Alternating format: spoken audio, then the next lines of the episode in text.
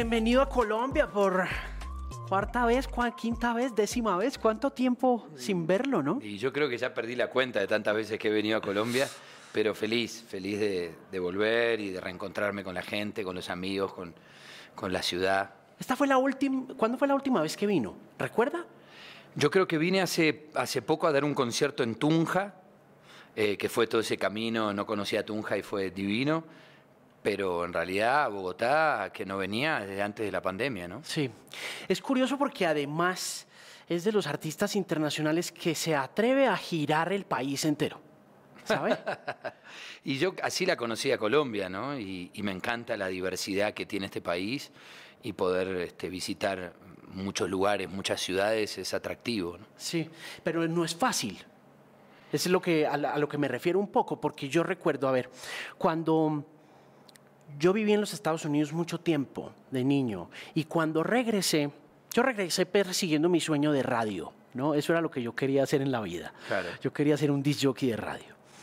Y cuando regresé, la emisora más grande del país era Radioactiva. Y la canción más grande era Tratar de estar mejor. Ah, 1995, ¿no? Esto era un, lo que llamamos acá un totazo enorme, un super super hit. Y en esa época todavía usted, los Vilma Palma, los Soda Stereo se atrevían a girar, pero el negocio se fue como desmoronando, ¿sabe? Como mm. que la infraestructura también, supongo, y el hecho de que los públicos se centralizaran en Bogotá, de manera que por eso le mencionaba, por por la dificultad de todas maneras que implica ser Tunja, Pereira, Cali. Claro, claro, sí, sí, no, no, no es fácil y por eso este, uno lo, valora y poder conocer diferentes ciudades, llegar a, a todos los rincones de, esta Colombia tan, tan diversa, a mí me, me, encanta y me hizo conocer más en profundidad también el país. Sí, claro. Hablemos de la nueva canción de Parece Mentira. Cuénteme un poco sobre esta bueno, nueva Parece Mentira es una canción que habla de de las relaciones humanas, claro, de cuando terminan los duelos. Esto puede ser entre pareja, puede ser entre amigos, entre padre y un hijo. Y cómo queremos transitar esos momentos complicados de emociones intensas, que a veces uno dice cosas que se arrepiente, que en ese momento está sumergido en, en, en, momento intenso, que no te deja ver con claridad. Por eso la canción empieza diciendo, miro desde lejos nuestra historia, porque el tiempo es el que te puede dar una perspectiva y analizar las cosas de una manera un poco más objetiva y más fría, ¿no? Así que, eh, pero en definitiva lo que rescata la canción también es que si hubo buenos momentos, eh, prevalece los buenos recuerdos, entonces en definitiva te deseo lo mejor, ¿no? Entonces eh, es cómo queremos transitar esas, esas separaciones, ¿no? ¿Se le rompió algo, alguna relación en durante estos últimos tres, cuatro años que han sido tan difíciles para todos en la humanidad? Sí, sí, lógicamente que uno ha transitado esos momentos de, separaciones, de desorden afectivo y, todas esas cosas repercuten mucho en una persona, ¿no? Eh, como dice mi terapeuta, yo soy poco tolerante al desorden afectivo. yo siempre quiero arreglar las cosas, quiero sentarme a hablar, tomar un café, a ver qué podemos hacer para juntar y acercar las partes. Y a veces te das cuenta en la vida que no... No, que no se puede. Que no se puede y aceptar me resulta me resultó difícil, ¿no? Sí. ¿Y mm, apareció esta canción ahí? ¿Sirvió como catarsis? Sí, lógicamente que las canciones sirven como catarsis y en el tiempo es como que te baja. Por eso claramente te rescataba lo del principio, ¿no? Como que miro, miro en, el tiempo, en la distancia, nuestra historia, lo que sucedió, ¿no? Sí. Eh, cuando estás en el medio de la guerra, son todos escombros a tu alrededor, ¿no? Después cuando va, pasando el tiempo, podés ver las cosas mejor, ¿no? Sí. ¿Cuánto llevan terapia? Vos sabés que los argentinos tenemos un terapeuta en cada esquina, ¿no? Yo creo que es por lo loco que estamos de la cabeza que necesitamos un psicólogo que, que nos atienda y nos ayude, ¿no? Eh, pero no, empecé, no sé, a los 20, 20 y pico de años a hacer terapia, pero... Eh, Entro, salgo, no, no, es que estoy haciendo terapia todo el tiempo, es como boxes en un auto, ¿no? Es como el serving, ¿estás? Hay que entrar, hay que arreglar el auto, ordenar el cajón que está desordenado, eh, y después a poner en práctica ¿no? la vida. Pero me, da la impresión de que los argentinos de todos modos son un poquito más abiertos, sobre todo desde nuestra perspectiva de hombres a la terapia. Es que aquí en Colombia decirle haga terapia a un hombre sigue es como una ofensa también. ¿no? Hay gente ¿viste, que dice, pero ¿por qué no haces terapia? No, pero ¿por qué? ¿Qué te pensás? ¿Que estoy loco? ¿Que me tengo...? No, no, este, es como que me, duele la panza andar al gastroenterólogo, ¿entendés? es, así. Después podés tener buenas o malas experiencias. Siempre yo lo que le digo a alguien es, tomá un par de entrevistas eh, y a ver con cuál psicólogo o psicóloga te sentís mejor y hacerlo como, como un taller propio para, para conocerse a uno mismo, ¿no? Pasa que no es fácil sentarse en un lugar como me ha pasado con, gente que me ha dicho, y yo voy, me siento y me trago. Y no puedo hablar, no puedo decir nada. La terapia hay que tratar de utilizarla para el contrario, para abrirse, es un espacio para hablar, para decir, para contar. Por eso es muy importante quién está del otro lado, ¿no? Porque te puede ayudar o te puede perjudicar, ¿no? Claro, ¿cómo encuentra a su terapeuta? ¿Cómo sabe que es la terapeuta adecuada. Y eso es una percepción, ¿no? Por cuando tenés una cita y decís, uy, yo la voy a pasar bien o no tengo nada en común con esta persona, ¿no? Eh, yo tuve dos terapeutas eh, y, con los dos me, he llevado muy bien y, eso era la respuesta, es decir, quiero volver o no quiero volver, ¿no? Mire, em, ¿hubo algún detonante? ¿O hubo alguien que le dijera, usted debería ir a terapia? No, en realidad es algo que está muy instalado ahí, ¿no? En, al menos en, nuestra cultura en Argentina, por eso te decía, hay tantos psicólogos que, eh, que ya está como instalado el tema, pero te sorprende que hay gente que no utilice eso, ¿no?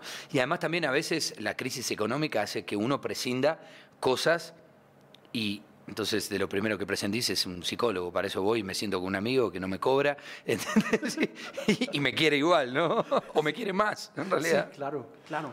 Sí, es, un proceso complejo. ¿Lo, complementa con algo? Ejercicio, deporte, yoga, cositas así. Sí, no, bueno, para, para mí el deporte es clave en la vida, ¿no? Yo hago deporte siempre. Y mi otra terapia, este, te va a parecer gracioso, es correr. Yo cuando salgo a correr, salgo a trotar, soy medio maratonista y, hago mis fondos de 10, 12, 14, 15, 20 kilómetros. Entonces estás corriendo una hora, dos horas y salgo sin música y de verdad es muy terapéutico para mí. Eh, veo los problemas, las situaciones que tengo sobre, en la vida corriendo las empiezo a ver desde otro ángulo, desde otro lugar. He resuelto canciones porque de repente vengo trabado con una letra y, vengo corriendo y, y, vengo pensando, vengo pensando y se me aparece una frase, una palabra que articula mejor que la otra y digo, y llego y digo, a ver, para, el cuaderno. O sea que para mí el deporte es, es clave en la vida, ¿no? Sí, oiga, ¿en el ejercicio de las maratones ha corrido alguna? Sí. ¿Qué ha corrido? Y ahora en marzo corrí la última media maratón, ¿no? 21 eh, kilómetros. ¿En dónde? ¿En Buenos Aires en o Miami. en Miami? En Miami. ¿Usted cuánto lleva viviendo en Miami? Yo en realidad vivo un poco entre Buenos Aires y Miami, ¿no? Pero bueno, eh, la pandemia fue donde se, se, terminó la libertad de poder viajar. Entonces ahora que volví a tener la libertad, estoy entre, entre Miami, tengo mi banda allá, tengo mi banda en Buenos Aires, ¿viste? Porque la región es, es muy extensa. Entonces este, voy y vengo. Pero bueno, corrí mi, mi última carrera ahí. ¿Y, ¿Y qué tal? Fue dura, fue dura porque si bien yo venía entrenado, fue eh, un fin de enero y febrero con mucho trabajo, mucha gira, muchos conciertos, muchos aviones. En el medio de una gira por el sur, por Argentina, por Uruguay, me tuve que tomar un avión y hacer tres, cuatro conciertos en, México, volver al sur. Claro, llegué, todo eso influye, ¿no? Entonces los últimos tres kilómetros... ¿Los sufrió? se me hicieron un poquito difícil. ¿Planea otra o no? ¿Planea, hay alguna maratón que le gustaría correr? Hay una que se llama la Rock and Roll Run. ¿no? que me encanta la medalla, es una guitarra y hay bandas en vivo en todo el recorrido y se hace en diferentes ciudades y en diferentes países. Así que estoy viendo en la agenda a ver eh, cuál puedo cuadrar y en qué lugar correrla. Me encanta la aventura de irme con el bolsito, eh, dejar el artista a un lado y me voy de gira como deportista, ¿no? Entonces me alquilo el hotelito cerca de la largada, ¿entendés? Me llevo todas las cositas que necesito para correr, los gels, ¿no? Este, y, me, gusta, me gusta mucho. Soy deportista de, alma. ¿Lo acompaña alguien o le gusta hacer esos peregrinajes a maratonear solo? Mira, hay veces que lo he hecho solo y veces que me ha acompañado. Mi hermana también corre y una vez este, eh, corrí con ella, nos alquilamos una habitación de un hotel, nos reíamos a la noche y digo, bueno, basta, vamos a dormir porque si no mañana... Así que ella me acompañó, este, han ido amigos, ha, ido mi hija a recibirme a la, llegada y todo eso alegra, es lindo. Sí, claro, eso todo tiene que ser muy bonito y me gusta, ¿sabe qué? Esa idea de no escuchar música mientras se entrena. Mucha gente oye música mientras entrena, pero a muchos de nosotros nos cuesta hacer una cosa bien yo le, voy a música. Dar, yo le voy a dar un consejo también a la gente, ¿no? Eh, yo trato de usar pocos auriculares. Sí. Porque son, son invasivos para, para, para, Y yo los uso por trabajo. Yo tengo los, los auriculares hechos a mi medida, ya profesionales para cantar, y claro, suenan, pero eh, eh, entonces invaden. invaden. Entonces, mi consejo es tratar de usar menos horas posibles, menos tiempo, eh, los auriculares. Entonces me gusta escuchar música de un parlante, me gusta escuchar en el auto, ¿no? Y, no estar todo el tiempo con, los auriculares, ¿no?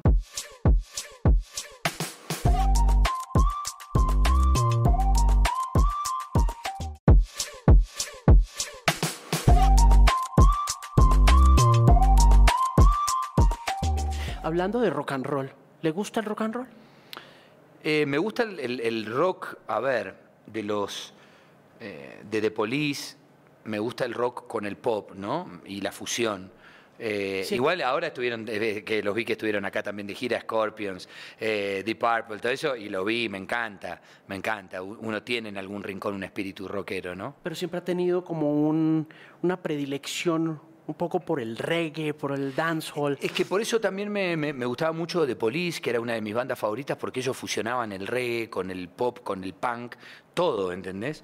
Y administraban muy bien los, silencios en la instrumentación. Entonces, que ellos hayan logrado...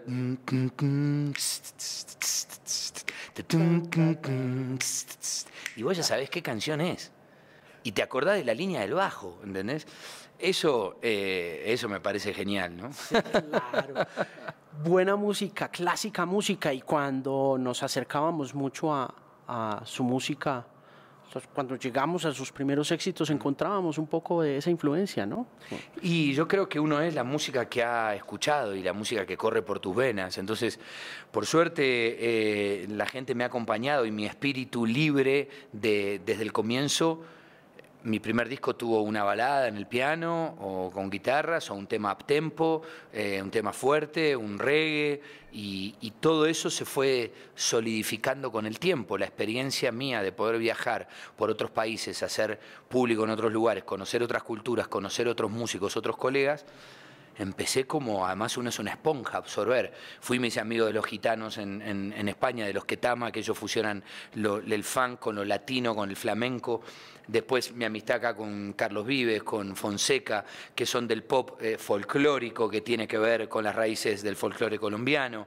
Eh, el reggae, grabar con Nati Roots, que es una banda histórica de reggae en Brasil haber grabado con Santana, que es el rock, un exponente del rock latino, eh, y grabar con Rubén Blades, Juan Luis Guerra, dos exponentes de la música latina en Centroamérica, rica, de buena poesía, de, buena música.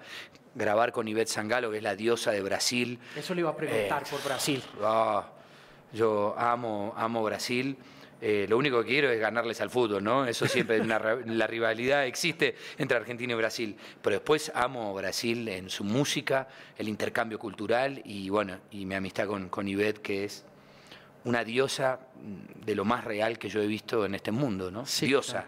Una mujer grande, poderosa, grande de porque es grandota. De tamaño y tiene todo. una voz y Diego, ¿cómo está? Todo bien, qué alegría, amigo, y te mira. Es una diosa una diosa y la relación que tiene con, su público es, eh, es, realmente mágica. Y ese disco le quedó precioso, ¿no? Este álbum previo, el que se hizo Atlántico, Atlántico a, pie. se llama, sí. Sí, Atlántico a pie fue, bueno, encerrados en el estudio con Yadam, con quien te decía, músico cubano y, que compongo muchas canciones con él, gran, arreglador y gran amigo. Eh, nos metimos en el estudio a terminar canciones. También yo había hecho un sinfónico acá en Colombia con la Orquesta Sinfónica de, de Colombia, unos chicos divinos, con el coro Misi, ¿no? Es que había dejado un legado de coros increíble. ¿Esto fue antes de su muerte o después? Eso fue después de que murió este, ella, a los dos años. Estaba el hijo, 160 eh, voces, cantando mis canciones, algunas canciones navideñas, alguna gran canción que quise grabar como La Cigarra. Eh, así que bueno, me dediqué a mezclar, a terminar ese disco y a terminar Atlántico a pie con un montón de invitados diversos como como habrás este, visto y leído en el disco. Sangalo, P es que se llama, la primera. Raiko B. Raiko B. Este, que es un... Catalina García, Macaco. Exacto, Buica, Buica que es una artista increíble porque ella es de raíces africanas, nacida en Mallorca, pero canta flamenco. ¿entendés? Entonces, y, y, no canta con mucha gente.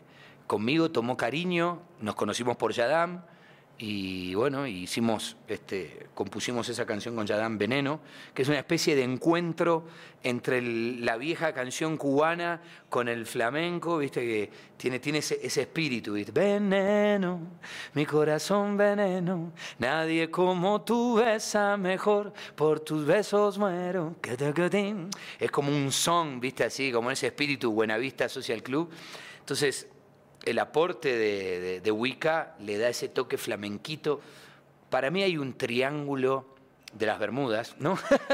Pero este sería un triángulo musical entre lo que es Latinoamérica y, España, ¿no? España con Canarias también, ¿no? Ahí hay mucha música y en español, gran parte, salvo Brasil, ¿no? Y, misteriosa, ¿no? Porque es que Canarias es otra cosa, ¿no? Canarias es otra cosa. ¿Te habrá parecido que tiene mucho más que ver con Latinoamérica que con España? Mucho, a veces hasta se le siente un poquito como el hablaba, como medio costeño. Eh, entre costeño, venezolano, eh, y ellos se nutren mucho de la música de Latinoamérica, ¿no? Oye, hablando de costeños, la costa lo quiere mucho usted acá, ¿no? Mm. Cartagena, Barranquilla lo adoran. Yo estaba mirando un poquito como números y cosas y veo esa... Tengo un espíritu costeño. Yo soy un argentino nostálgico del tango con espíritu costeño, ¿no? Y admiro del espíritu de la costa, esa alegría, y esa gracia que tienen, que están, ay, che, no joda, que están todo el tiempo ahí tirando broma y, y, eso, eso me encanta, es un espíritu muy, muy alegre y bueno, por eso mi relación. Oiga, em, ahora que habla de alegría, em, me asombra mucho de usted en general su optimismo. Es un tipo muy optimista. ¿Por qué? Yo soy creo que un trato de verle el lado bueno a las cosas. Soy guerrero, soy luchador, como también mi madre lo era, y me dejó ese legado, ¿no? Ante la adversidad, luchar y salir adelante, porque la vida es eso. los buenos momentos pasan tan rápido, pero los malos son los que hacen daño, los que nos generan complicaciones, ¿no? Entonces, eh, encontré en la música una manera de hablar de la vida, de los dilemas de la vida, porque hay canciones que tienen un espíritu o un dejo triste, pero con una cadencia rítmica, ¿no? ¿Dónde van los besos que olvidamos una vez? ¿Dónde están las marcas escondidas de tu piel? ¿A dónde van tus sueños? Yo quiero ser el dueño habla de a dónde van las cosas perdidas. Pero claro, te lo canto de una manera que es, ¿no? y eso hace que el mensaje llegue de otra manera. Claro, eso tiene tango, ¿no? Tiene tristeza, tiene... Exacto, exacto. Hay una mezcla del tango, este, bueno, con la canción que hicimos usted, que mirá la mezcla de esa canción. Yo le empecé a escribir esa canción en Cartagena. Cuando salía con Angie, eh, una hermosa actriz colombiana, que su familia se hablaban de usted. Oiga, ¿y usted cuándo ha llegado? ¿Y usted? Y yo no escuchaba hablar de usted desde la época de mis abuelos. Eso se ha perdido en Argentina. Y me parecía tan lindo, tan, tan educado, tan elegante, ¿no? Y oiga, ¿y usted, Diego, cómo está? Bueno, yo bien, ¿eh? yo, y ay, usted, qué lindo tenerlo acá. Y de ahí arranqué, usted fue siempre así, tan temperamental. Usted me ha dicho tantas cosas que jamás podré olvidar. Y la canción es usted, y eso nació ahí, en, Cartagena. Y se me había olvidado que usted había estado casado con Angie, eh, con Angie Cepeda. Cepeda. Exactamente. ¿Y cómo es la relación ahora? Hermosa. Ahora trabajamos juntos en una película en México. Ah, bueno. Ya nos habíamos visto en España, nos habíamos visto en los premios del cine platino en Uruguay. No, quedó una relación muy linda. Eh, nos queremos mucho. En mi familia quiere mucho a ella. Eh, yo sé que su familia me tiene un gran cariño y cuando nos encontramos nos mandamos mensajes. Y ahora trabajar como actores, eh, que no lo habíamos hecho nunca, fue, fue muy bueno, muy divertido.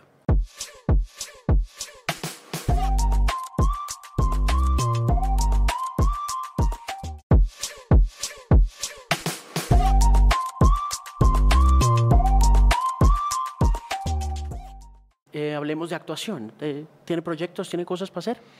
Siempre estoy ahí leyendo guiones, proyectos. Pasa que, bueno, el tiempo de las giras eh, a veces eh, es complicado, pero te contaba que estuve participando en esta película que se va a estrenar en México, en una plataforma, eh, en este año. Después participé en una serie, en un capítulo también para, para, para una serie de Star Plus. Así que sí, en cualquier momento porque el otro día estaba reunido con él, me dice, pero bueno, ¿cuándo te vas a quedar haciendo una de protagonista? Y bueno, en algún momento tendré que parar tres, cuatro meses mínimo y, dedicarme a hacer la serie, ¿no? Sí, claro.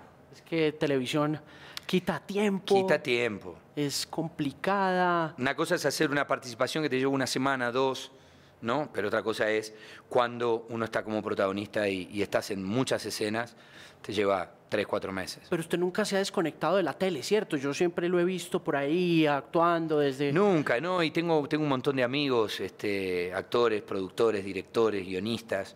Eh, tengo eh, una sobrina también que como yo tiene ambas profesiones, llama Ángela Torres y, y, es actriz y canta también.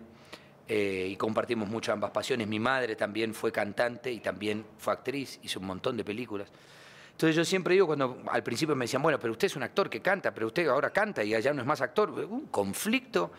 Eh, fui al psicólogo y me salvó, por suerte. ¿Yo qué soy? Le preguntaba al, psicólogo. Usted es un don nadie, me decía el psicólogo. bueno, bueno, está bien, me voy. Este, pero yo siempre encontré la palabra, la palabra, como viste, el arroz integral. Bueno, yo soy un artista integral. Un artista que canta, compone, actúa, ¿no? Y te entretiene, que es lo más importante. Porque en un show en vivo, si no entretenés a la gente, para mí es el 50% de todo. Y además es lo que de verdad me, divierte salir a cantar en vivo. el, intercambiar con la gente, hacerlos reír, hacerlos emocionar, contarles algo que tiene que ver con esta canción, una anécdota, disfrutar el momento eso, el, el entertainment. Claro. Eh, lo que decía Robbie Williams, ¿no? En una de sus. para mí, eh, eh, eso es parte del oficio que uno tiene. Y eso es bonito que haya gente que lo reconozca, porque muchos artistas lo ven como una traición al oficio, ¿no? Como hay muchos artistas que dicen, no, es que una cosa es un entertainer y otra cosa es un artista, y uno puede decir, no, puede haber artistas y entertainers, ¿no? Yo creo que sí. Y, hay, hay, músicos, cantantes que de repente les resulta difícil el vivo, ¿no? Eh, el contacto con la gente. Entonces prefieren tener un, show eh, y una dinámica más de la música, de la música y parar poco y hablar poco. Yo si no hablo me muero, imagínate, como un argentino. un argentino que no hable es un argentino que está muerto. pero claro. Ustedes me van a entender, ¿no? sí, pero por supuesto. Óigame, em, hablando de este álbum frente a lo que está haciendo ahora con Parece Mentira y leyendo un poquito lo que ha pasado en los años posteriores Atlántico a pie, toma la decisión de sacar una canción versus lo que había hecho, que era el whole body of work, todo el trabajo puesto al servicio nuevamente de un usuario, de un consumidor para ser consumido, entretenido, etc. Eh, ¿Le apuesta a una canción y va a seguir ese ritmo? ¿Canción por canción por canción ahora? Sí, en realidad a lo que decís estoy repitiendo un poco lo que pasó con Atlántico a pie, porque primero salió un poquito la canción con Carlos Vives. Ah, ok. Eh, bueno, después también vino, vino la pandemia, bueno, salió Esa Mujer, también otra canción. Después salió Este Corazón con Fonseca y después Salió Amanece y después salió el disco. Entonces, me parece que, está buena esa dinámica, sobre todo hoy porque uno saca un disco y automáticamente está en la plataforma y al otro día te dicen, bueno, ¿y cuándo sale el nuevo? Y vos decís, acabo de sacar este, escuchalo, tomate el tiempo y disfrutalo. Hoy todo es tan inmediato que no es como en nuestra época donde uno escuchaba una canción en la radio y decías, está buena la canción, ¿no? O no, o escuchabas la segunda que te gustaba más que la primera, ahí decidías ir a comprar el disco y te dabas cuenta que de repente la canción que más te gustaba no era la que sonaba en la radio. Entonces, todos esos tiempos está bueno dárselos a la gente. Entonces, que la gente vaya escuchando ahora. Parece mentira. Después va a venir otra canción. Y después va a venir otra canción. Y seguramente después vendrá el disco. Ok, pero entonces va a ir lanzando... De a poco. Y, lo hace pensando en qué. O sea, en ese mismo afán que tiene un poco la gente de estar viendo que usted está produciendo cosas versus lo que pasó con Atlántico a pie, que si bien fue también paulatino, pues al salir le preguntan por un siguiente disco de una. Sí, yo creo que hay que tomar a lo que decís la dinámica de decir, bueno, voy sacando canciones a modo de capítulos como, como una serie que va sacando su, su Season 1, su Season 2, y vas mostrando las piezas de, ese disco, ¿no? Eh, Pero usted, venga, le digo, usted es un hombre de hits bueno, eso es lo que uno intenta, ¿no? Hacer canciones que, sean populares, ¿no? Que le vayan bien. Pero tampoco o por lo menos, O por lo menos que tengan... Tienen eso. Que tienen colmillo. sí, tienen... yo oigo Atlántico a pie Ahí está, ahí está. Sí. No. Pero también te, pasará que hay canciones de, de tracción lenta, le llamo yo, ¿no? ¿Viste? Porque eh, también el hit inmediato, ¿viste? Hoy somos presos del hit inmediato, el beat. Y no hay nada. Entonces, a veces el ser humano necesita otro tiempo para asimilar una canción. ¿no? Parece mentira, es una canción para escucharla y escucharla y escucharla y saber cómo te va entrando y de qué manera la canción te toca de acuerdo a lo que vos estés viviendo. ¿no? Entonces, por eso esto de ir sacando canciones de, a poco y que la gente vaya descubriendo, ¿no? Volviendo a la radio y a aquello que fue tan importante para artistas como usted en la década de los 90 y para fans como nosotros, por medio de la cual teníamos ese tiempo de cinco o seis meses para que, no sé, deja de pedir perdón, se volviera un earworm, eh, ¿no? Extraña esas épocas de consolidación, por llamarlo de alguna manera. No, no, al contrario, no, eh, no extraño. Eh, disfruto mucho lo, que estoy viviendo, ¿no? Y, a veces trato de ser consciente, ¿no? De, todo el camino recorrido. Pero sigo viviendo desde la misma libertad con la cual hice dejar de pedir perdón, ¿no? ¿Entendés? O sea, sigo viviendo la música desde ese lugar. Me parece que esa cosa lírica, onírica o de juego, de creación, no hay que alterarlo, ¿no? Viste que cuando estás haciendo una canción y estás con, la guitarra, estás con una vuelta armónica.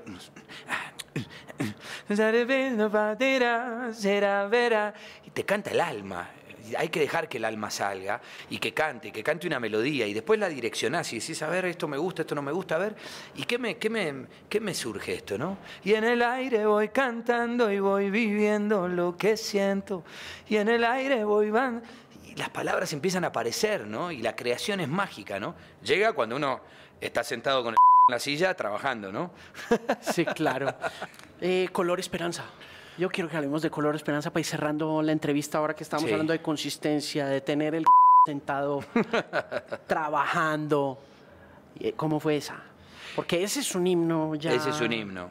Es un himno, realmente la canción lo que ha provocado es increíble, así que yo agradecido en este caso a, Coti y a Cachorro, quienes son mis compañeros eh, en esta canción, y, realmente lo que la canción provocó nunca, nunca lo imaginé. Creo que encima en un momento muy complicado en mi país, después se trasladó a otros países, a la vida de mucha gente, eh, a, las luchas de muchos pueblos. Es una canción inoxidable, ¿no? Eh, y cuando me dicen, no, no te cansás, le digo, no, yo prefiero, prefiero tenerla es un jugador que quiero tener adentro del equipo y, es mágico, ¿no? Es como yo le preguntaba, tengo una vez sobre Roxanne. Sí. En Cartagena estaba él en un evento caritativo para una vereda de allá y le decía, no se cansa de Roxanne. Y me decía, uno no se cansa nunca de los hijos. No, es verdad, qué buena respuesta, es así. Y, él contaba que, que una vez eh, escuchó un trabajador que estaba cargando un camión silbando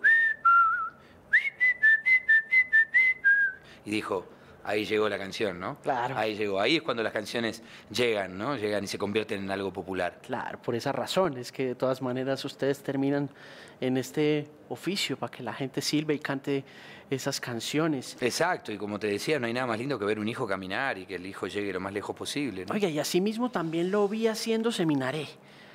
Uy, qué, eh, bendición, qué bendición, qué suerte. Wow, qué sí, fue sorprendente esa versión porque de todas maneras es un clásico argentino, pero Hermosa con usted a bordo es como como que refresca ese espíritu, sí, sí, realmente, realmente poder cantar Seminario con David Lebón, una canción, como decís, tan emblemática para, para nosotros en nuestra cultura musical, fue un regalo, un regalo y además nos enamoramos con David, este, poder cumplir el sueño de, cantar con, con, uno de mis referentes musicales, que yo era chico y lo iba a ver en su show, tocando la guitarra, cantando, es un elegante de la música eh, y es una linda persona, entonces ahora no, nos hicimos muy, muy cercanos, estamos todo el tiempo todo el tiempo mandándole, mandándole mensajes. Es más, ¿le, ¿querés que le mandemos un mensaje? Mandémosle un mensaje. Vamos a mandarle un mensaje.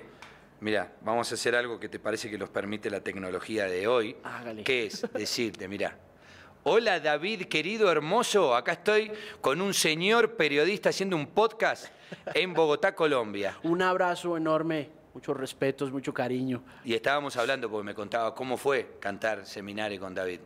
Hubo cosas que no pude contar, pero otras sí.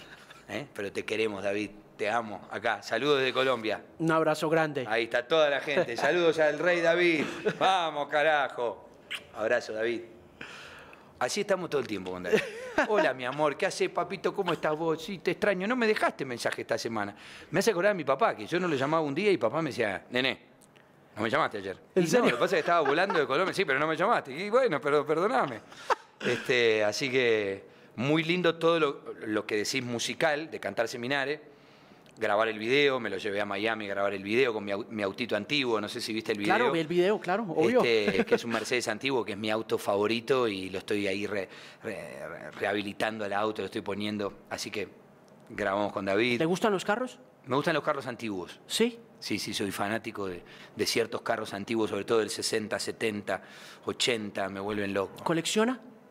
Colecciono colecciono y bueno, cumplí el sueño de tener el auto más lindo para mí del mundo, que es la pagoda esta, la 280 SL, que con mi papá nos moríamos de amor con, con ese auto y bueno, y ahora este, reestructurándolo. Está bueno, buenísimo. Óigame, eh, qué placer tenerlo en el programa, en el podcast de Canal 13. Qué gusto sentarme con un hombre que ha dado 10 álbumes, 20 millones de discos o más felicitaciones, gracias de nuevo por estar en Colombia, por estar haciendo la gira, por una nueva canción y por las canciones que vengan, que se vengan muchas más. Gracias, no, gracias a vos, de verdad un placer ¿eh? haber compartido este podcast y charlar y estar así distendidos. Así que de verdad, muchas gracias por este lindo momento y gracias a toda la gente que nos está viendo ahí y que disfruten de Parece Mentira. Es pegadora, es fuerte, pero bueno, la vida es así, ¿no? Así es. Gracias. gracias.